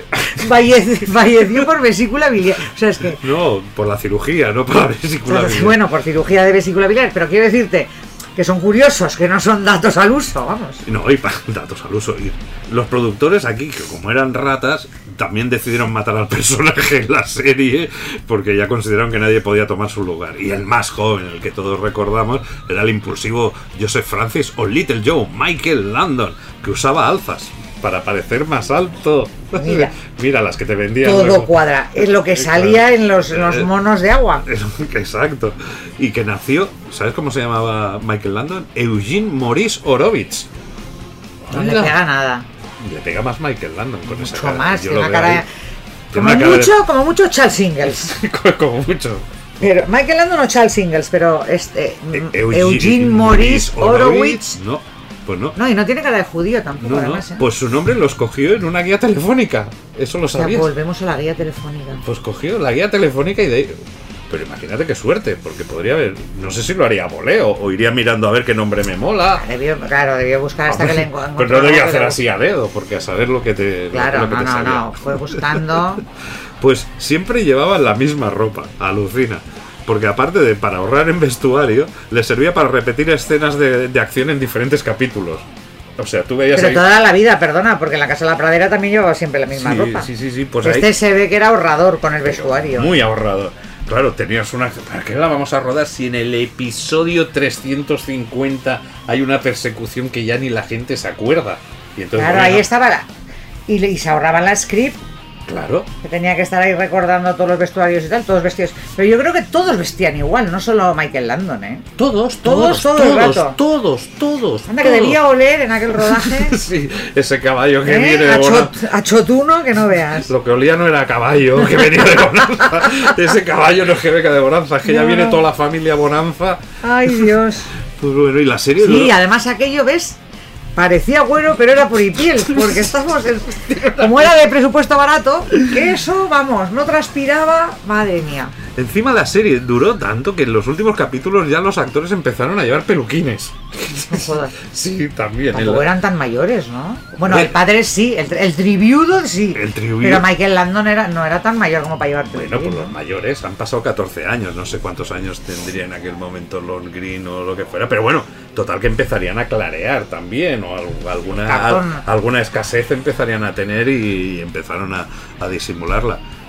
¿Tú eras de series del oeste? Aquí es que series del oeste. Aquí éramos de Curro Jiménez, ¿no? Aquí- Yo Bonanza la recuerdo, o sea, recuerdo la canción y Sí. recuerdo mm, muy vagamente los personajes y tal, Sí, pero no recuerdo no. haberla visto. era, muy era demasiado pequeña, yo no la recuerdo. No, aquí. Y, y las pelis de indios y vaqueros a mí tampoco me han fascinado excesivamente. Las daban todos los sábados por la tarde. Por eso, pero sí, pero no. A mí las de guerra y las de indios y vaqueros me daban un poco por saco, la verdad. Quitando siete novias para siete hermanos, que esta lo que hacíamos era montar un cifostio Show. con mis hermanas, eh, porque nos hacíamos todos los bailes por ahí, tal, no sé qué. Pero en general no, no era muy No, es que la de tema- indios y las he apreciado más A con el mis- tiempo. Mis ¿eh? primos, a los chicos les gustaban más los westerns. A mí la verdad, No todas, yo sí que luego a raíz igual, no de la Spaghetti, pero de Clint Eastwood y eso, sí que empecé a mirarme con otros ojos esas películas que a mí me parecían siempre las mismas cuando las daban por la tarde, pero claro, eh, luego empezó a ver que si Río Bravo, Centauros del Desierto, grandes clásicos, pero claro, en aquella época nos metían cada sábado por la tarde Claro, una ahí te mezclaban- y, y no distinguíamos claro, te mezclaban un, el polvo de la paja. un John Ford y al día siguiente te metían, Trin- Ah, le- les seguían llamando Trinidad. Ah, sin... saber, bueno, por el respeto, porque le siguen llamando Trinidad, tiene su, su público y su, y su manera de ser. Sí, sí, pero vamos, un- A ver, hay pe- entre, hay- entre eso y John Ford ahí Ah, no, por supuesto, una distancia pero hay peores entre westerns. la diligencia y, y le, y le seguían llamando Trinidad. No, a mí hay uno que me encantaba porque, porque iban los, los indios que desde entonces siempre decíamos cuando alguien la cagaba yendo a un sitio ha escogido el atajo el indio malo porque era buenísimo, iban los, los vaqueros en línea recta, recta por la sí. pradera y los indios iban siguiendo el camino Sí, ¿sabes? Ordenadamente para no cogerles, o sea, nunca les enganchaban y aquello era como ridículo. Y decíamos, hostia, el atajo del niño malo, pobrecicos indios. Ah, bueno, a ver, tú que has llevado estética de cowboy, ahora no puedes decir que no te gusta el oeste. Yo a ti te he visto de vaquera, has estado ahí... No mucho, no te creas. No. ¿eh? no, no, no. Mi, en mi grupo se llevaban. eso. Sí, pero yo no mucho, ¿eh? Yo, No. yo era más bien estética más puncarrilla. O sea, yo, por ejemplo, no llevaba nunca tupé como Pero me has enseñado ahí vídeos inéditos del oeste hace poco. Sí, pero bueno, aquel porque nos disfrazamos. Ah, aquel ah, estábamos por- disfrazados. Por, eso. Pero. Pero en líneas generales no, entonces. los, los de mi grupo sí que iban Ajá. con la estética esta neo rockabilly, psychobilly, no sé qué de los 80 y yo era tiraba más al punk y al tal, no. mi, mi hermana y Ana llevaban unos tupés de la hostia, yo no nunca llevé tupé, no no, era muy Sí que he llevado, por ejemplo, botas eso tejanas o algún Me refiero a estética vaquera, no, no a estética rocker, ¿no? No, no, salvo para el disfraz ese que me enseñaste. No, no, ese vídeo que has visto estábamos disfrazadas con vestuario de teatro, además. Ajá. No, no, no, no era algo. Si te fijas en mis vídeos, yo voy que va al revés. Sí, no, no, no, la verdad es Pues, que... mm, con bombín, con tal, con no sé qué. Mi hermana lleva más sombreros tejanos y tal en los vídeos. Yo no mucho, no te creas. De hecho, me puse el, mi primer Stetson cuando ya no estaba en el grupo. Me pegó la ventolera y me compré el sombrero tejano ya después de haber dejado dinamita. No, no, no. Pues nada, como mucho nosotros, la casa... tiran más los indios que los vaqueros a Sí, mí. ¿no? ¿es Y era divertidísimo y lo metíamos, lo montábamos alrededor del Scalestric. Que el Scalestric, claro, lo tenías que montar para el fin de semana, porque claro, eso Mira, el que es el gran timo de mi infancia, porque quedaba con todos los colegas, porque me fascinaba y, os- y- y resulta que os pasabais toda la tarde montando la pista Sí. y en el momento de empezar a correr había que desmontarla e irse a casa. Yo no conseguí ver los coches corriendo nunca. Pues Era con- puro montaje todo Pues el con rato. mi padre lo montábamos el viernes y entonces ese fin de semana sí que está dedicado a eso. Y como, a ver, las carreras al final tal, encima montábamos como un poblado, qué raro, un poblado del oeste alrededor de... Sí, exacto. Bueno, una buena mezcla, Sí, sí. sí, sí, sí, hacíamos ahí unas mezclas curiosas, pero... pero bueno, pues esos son los recuerdos del, del, del, oeste, de mi infancia.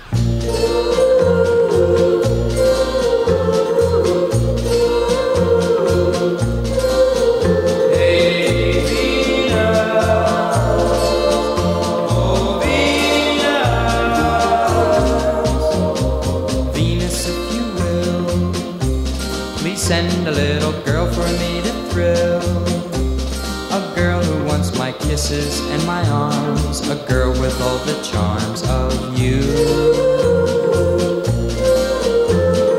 Venus, make her fair, a lovely girl with sunlight in her hair and take the brightest stars up in the skies and place them in her eyes for me.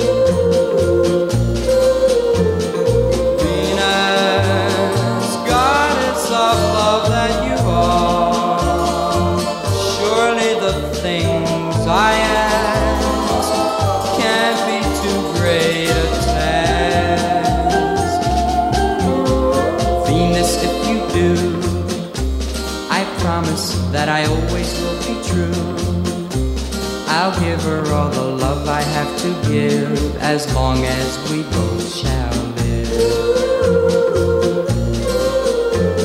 Ay, Venus, na, na, na, na, na. Es una canción de madres, tal como estábamos escuchando. Exacto, ahora, ¿eh? este, este hombre le parecía a mi madre, que hombre tan guapo, cosa Sí. que yo miraba a mi madre y decía, está como una cencerra, es infollable. Hola. Eh, eso en esa época ni, ni, No. ni- ni se pensaba. No, ni sabía yo lo que era follar cuando hablaba con mi Esa- madre de este exacto. hombre. Hablando de Pero- eso, no, no ha llamado a tu hermana todavía. Por- no, hoy no, vamos a ver. A, a ver en qué Me momento del Estoy preocupada, ¿eh? no sé que le pase algo. Sí, sí, ¿eh? sí, que siempre nos llama en medio del programa. Porque sabiendo que estamos en el 59, digo, hostia, raro que mi hermana no llame a ver si que, que se ha ido bien. muy lejos. Bueno, desde aquí un saludo a Eh, Isa. por cierto, una cosa que tengo que decir antes de A nada. ver, venga, ¿qué? Como, ¿Alcaldes? como alcaldesa en ciernes. No, no, no, no quiero saber. Virreina, ¿qué coño alcaldesa? Yo soy virreina. Sí, Como por- virreina de Bilbao. Por, por las birras, te pensarás Exacto. que como, vi- como chiquitirreina. No, pues soy más de vinos, de chiquitos.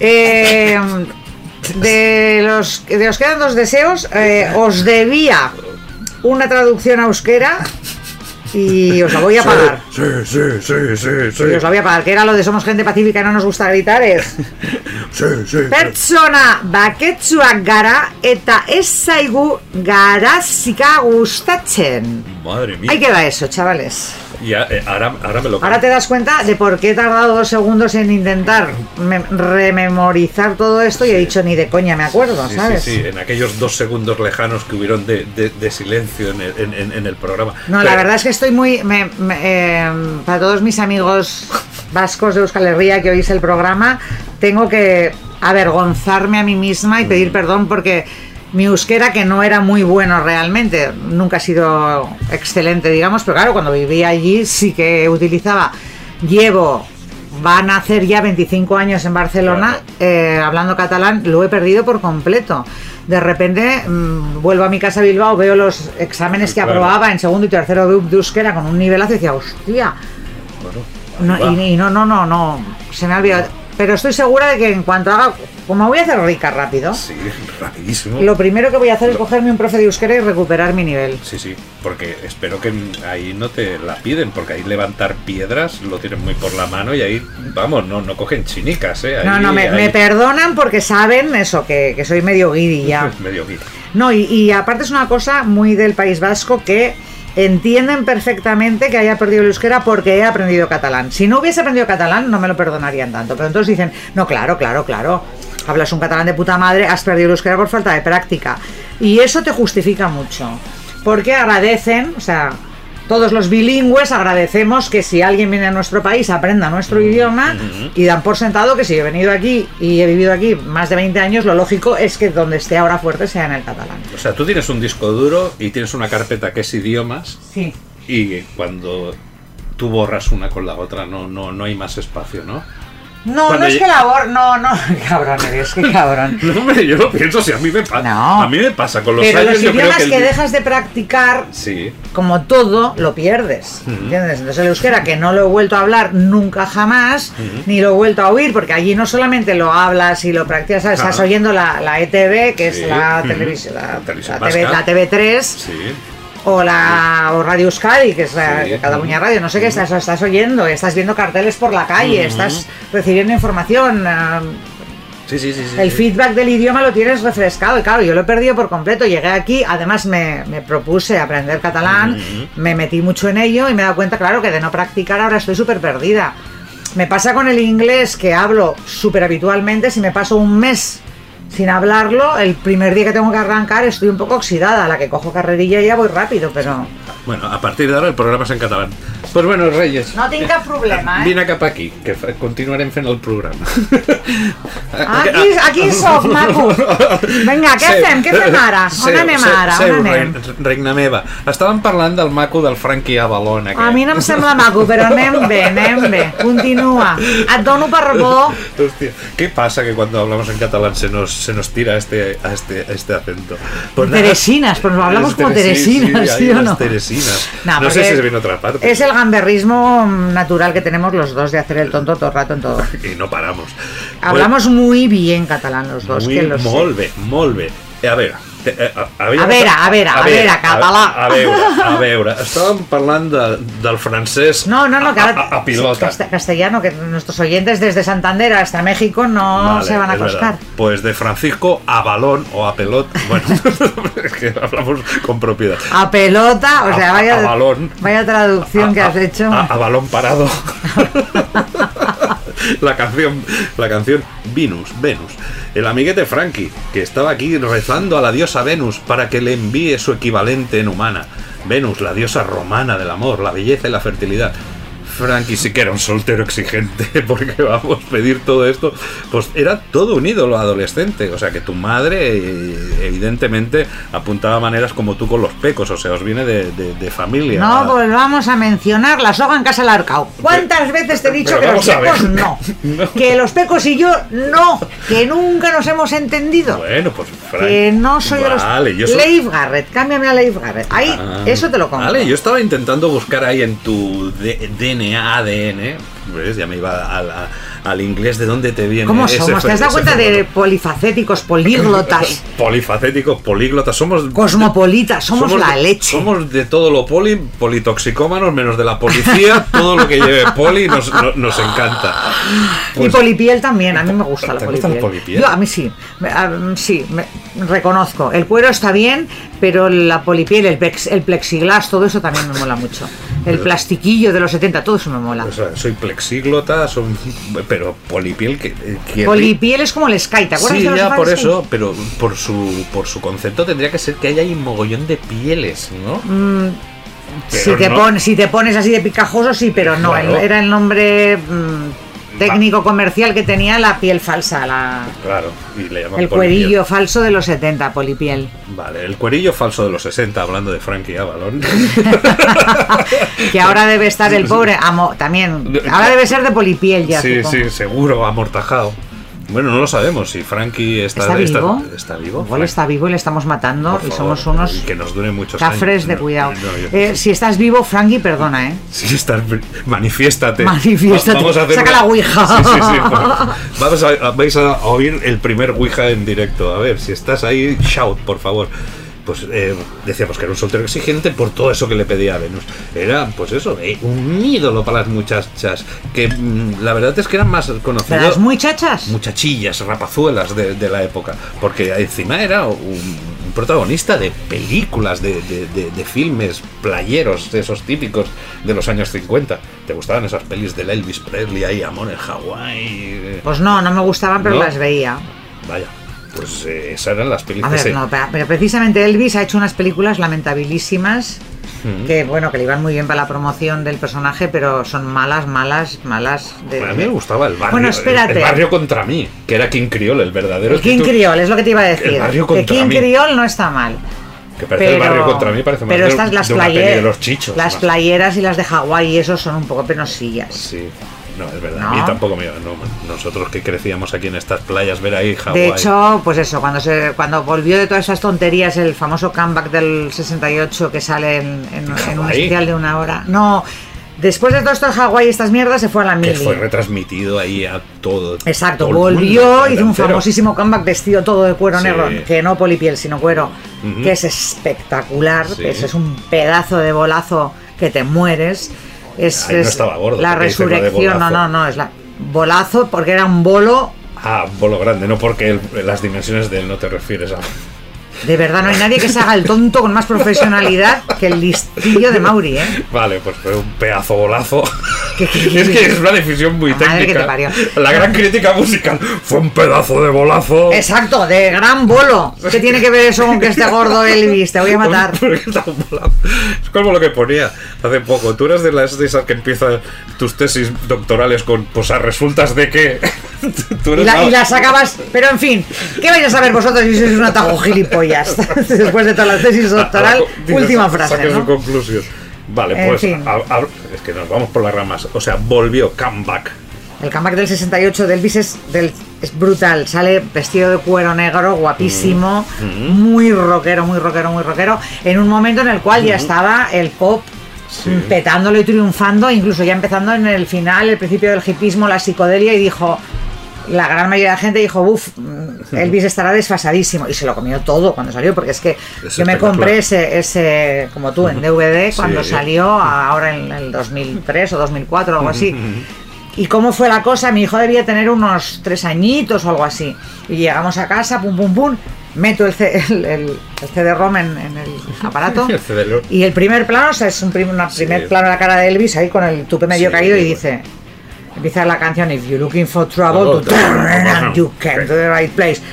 ¿Y cómo no miraría yo la tele? Que cogió mi hijo, apagó el cacharro y dijo, así solo se le mira a papá. ¿Qué dices? Te lo juro, Sí. te lo juro. O sea, ¿cómo- ¿qué mamá no debía estar yo cayendo? O que, "Ah". El niño dijo, así solo le miras a papá. Aunque no te dijera If you're looking for trouble. Madre mía, tiene un principio ese vídeo que es una cosa de infarto, qué maravilla. pues esa canción me, eh, me encantaba, fue de, lo- de peque- eh, cuando era pequeño, por las tardes te ponían películas y me acuerdo de esta poner- ponerla una tarde y ese ritmazo, el no, no, no, no, no, yo creo que fue de las primeras canciones rock que me, que me, que me impresionaron, porque yo también en esa época de rock, la verdad es que cuando eres pequeñito no escuchabas mucho, pero hostia, este sonido... Esta me- canción es me, brutalísima. me dejó impactado y era de una película que ya ves. Sí, un poco- y en este- y en este y en esa película no es mala, ¿eh? Yo creo que No, no, King Criol es buena, tienes razón. Criol, el pero, pero, es- y hay alguna otra que se salva, que ya me acuerdo de cuál, pero, pero cuando ya se puso en plan hawaiano y tal y cual, es como bueno, que se lo podía haber se ahorrado. hacía del oeste y todo, cimarrón, que tampoco colaba mucho, de, acordarme de películas así de... La de verdad Elvis. es que en general todos los grupos de música haciendo cine en- no, no hay nada mm, especialmente No. rescatable, salvo un par de películas ultra surrealistas de Beatles, el, el- el Yellow Submarine y tal, porque son Sí, ya, un- ya. tan pasadas de vueltas. Sí, a Hardest Night es más un Y documental, Night, exacto. pero no sé. Pero en general cuando los, los, los, ah, grandes cantantes, ya muy famosos por ser cantantes, o los grupos y tal, se ponían a hacer cine, en general era bastante lamentable. Era un medio de promoción más, claro, no estaba la tele, ni los eh, videoclips, ni todas estas cosas que hemos tenido Mm. después, entonces era otra forma de promoción visual. Eh, yo guardo buenos recuerdos de Parchís, la guerra de Parchís. Me acuerdo que el fin de año ¿Viste la guerra de Parchís? Sí, Pero por la tele, el año pasado, yo creo que debía estar fatal el de la programación de la tele, que volvía a casa o no sé qué hora eran. Sí, yo- era tardísimo. Las seis ya estaba amaneciendo. Digo, a ver, quedan por Las, las seis en la- Murcia. Las, las seis en Murcia. Las seis de la mañana O las siete de la mañana, que ya volvía de fin de año. Digo, ¿quién ha puesto la guerra de Parchís a esta hora? ¿Qué programador? Pero en, en una tele, en tele Tienes que verte el documental de Parchís, es buenísimo. Ah, sí, no, lo vi, lo vi, lo vi. Está lo vi, guay, lo está vi, muy guay, muy interesante. pues bueno, eh, eh, teníamos hasta regaliz haciendo cine. Y los Village People, que no pare la música, eh, que otra película gran peno- penosa. Es que grandes grupos tampoco. A ver, No, To- a mí me Tommy, gustan- eh, pero es que también me parece. un Bueno, poco- Tommy, pero Tommy es una ópera rock, es Claro, diferente. No es es que- una película para adolescentes para promocionar al grupo. Están. Sí, es que no. eh, Tommy es muy, es una ópera rock y, y muy, muy ju, muy ju, con incluso Elton John y tal. A mí me gustan los musicales raros en general. O sea, los musicales Raros. al uso no, no Rocky me Rocky ¿no? Horror, Soy fan a muerte. Ah, Eh, es que incluso Fiebre del Sábado Noche, que no es un musical al uso, no es un musical donde las canciones interrumpen la acción para continuar con el diálogo No, mientras el chico y la chica cantan y no sé qué, sino fue un musical que rompió la manera de hacer musicales, donde la música era importante, pero no era parte del diálogo del, del guion y no sé qué. Pues esta, por ejemplo, es un... Pues Pero- sí, yo antes le tenía mucha tirria a los musicales, porque cuando era pequeño la- las, las películas que me gustaban, sobre todo cuando nos daban aquello en verano, las de Jerry Lewis o, o los hermanos Marx, el momento Musical. que más odiaba es que si salía el Jerry Lewis con Dean Martin y tenía que ponerse a cantar el Dean Martin... Pero además, ¿sabes qué pasaba?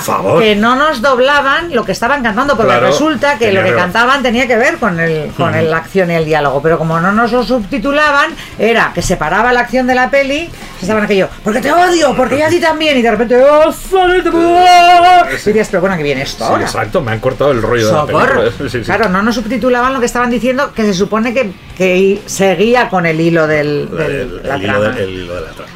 Bueno, total, Pues vamos a mandar a Frankie Avalon a, su Frankie casa, Avalon ¿no? llegó a a ser seleccionado por John Wayne para participar en esa superproducción de la época que, que fue El Álamo, donde habían un mogollón de, de artistas conocidos. Y llegó a interpretar un cameo interpretándose a sí mismo en Casino, junto a Robert De Niro, la gran película de Martin Scorsese. Ajá. O sea que Frankie Avalon, Y Sharon Stone. o sea que puede ser que tenga todos los números para que Esté vivo, ¿eh? que acabemos de eh, eh, esté en polipiel, pero polipiel viva, ¿eh? Pues fue descubierto por, por el presidente de Chancellor Records mientras Avalon estaba sentado ahí en una acera. Yo qué sé, uh, yo alucino. O sea, pasa un tío, pasa. Es que esto, y yo lo he leído, pero ¿tú te crees que tiene que pasar un presidente de una compañía de discos y ve a un tío sentado en una acera y dice, mira, tú vas a ser cantante? Es alucinante. Estos descubrimientos Bueno, son un poco sospechosos. A veces pero es bueno, leyenda también Sí, y, no creo. y no es verdad. Pues eh, A lo mejor resulta que el presidente lo que le echó es unos tejos al chavalín aquel guapo Sí, y de bueno. ahí le viene el contrato. sí. Bueno, quién sabe. a, a saber, no ¿Quién- lo sabemos, no, sabe? no, no vamos a decir nada Mira. que no sepamos. Lo único que sé es que era un ex trompetista. De esto momento sí. ya le hemos matado y le hemos llamado gay y no tenemos ni puñetera idea del pobre Frankie Avalon, Exacto. ni de, ni de si está vivo, ni de... Nada. Lo, Nada lo único nada. que sé es que he recibido aquí en un breve intermedio una llamada del extranjero, o sea que a saber que tú has sido testigo. A que ver. no ha cogido el teléfono a ver si es. Igual ha sido de la, cuando hemos dicho antes lo de muerto. Claro. Ya- igual es, diciendo, oye, par de bastardos, Sí. que sigo vivo y coleando. No, eso no lo dice Frankie. Bastards sí, tanto que sí. No, Frankie no lo dice, vamos. Tú le dices a tu madre que te nos ha llamado Frankie Avalon y nos ha insultado de, de esa manera y, y le, tira- le- le- Hombre, si le acabas le- de matar, a mí me mata alguien y bastardo es lo más fino que le digo. Vale, vale, vale, vale.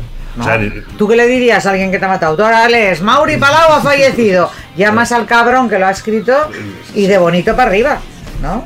Bueno, sí, la verdad es que sí. Le deseamos lo mejor a Frankie Avalon. Esperamos una próxima gira. Por- Hombre, tampoco hay que pasarse. que haga- Tampoco hay que pasarse. que haga un bolazo, que haga un pedazo bolazo aquí y que podamos ir a verlo. Pues igual lo hace, fíjate lo Venga, que te digo. solo por, Frankie, por tocarnos las narices. ven a tocar. Venga, Frankie, no hay. Ahora que no hay ni salas ni nada, ven a tocar. Sí, que seguro que llenas.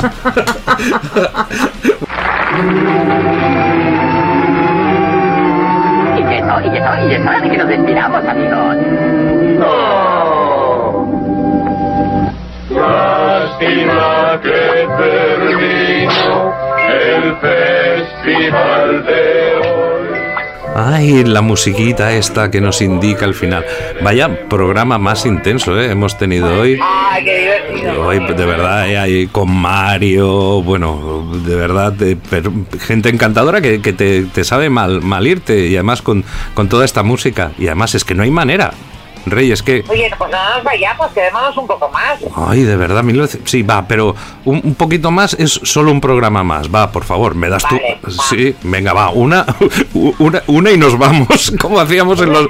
Ay, fatal. Una y nos vamos, es poco que ir. ¿eh? Parecemos aquellos que no hay manera de arrastrarlos. Uy, sí. que, No, os prometemos que una y nos vamos. Sí, sí, sí, sí, sí, que el año 1959 está bajando la persiana y me veo ya saliendo haciendo el limbo, ¿sabes? Sacar el bailecito y ya, ya no estamos para esos trotes. Bueno, me pones aquí a hacer un limo, da un ungido ahora dorsal o cervical o lo que sea, lumbar. Bueno, pues nada, nos despedimos y, y sobre todo con el besazo que os dedica siempre Reyes, ¿no? O que- Que me dedica siempre Mauri, los dos. vale, sí, Eh, venga, va. sabéis que os queremos mucho a todos, a, ambos dos, A, a- a Cholón, ¿no? venga, chifla, ¿eh? Vale, pues y, y nos vemos la semana que viene y seguimos con cosas muy, muy divertidas. sí, sí, sí, sí. divertidas. Pero que lo vais a flipar en colores. Pues bueno, guapetones y Bueno, guapetonas. Cariño, ¿me recoges otra vez el? Venga, te, te dejo aquí, vuelvo yo al 2021 a ver cómo están las cosas. Tú sigue aquí disfrutando del año ¿no? Uy, no te 59. recomiendo oír. He oído que está fatal todo, ¿no? Sí, sí, sí, no, sí. Madre mía. Pues bueno, guapetonas y guapetones, un besazo enorme y hasta la semana que viene. Queremos. One.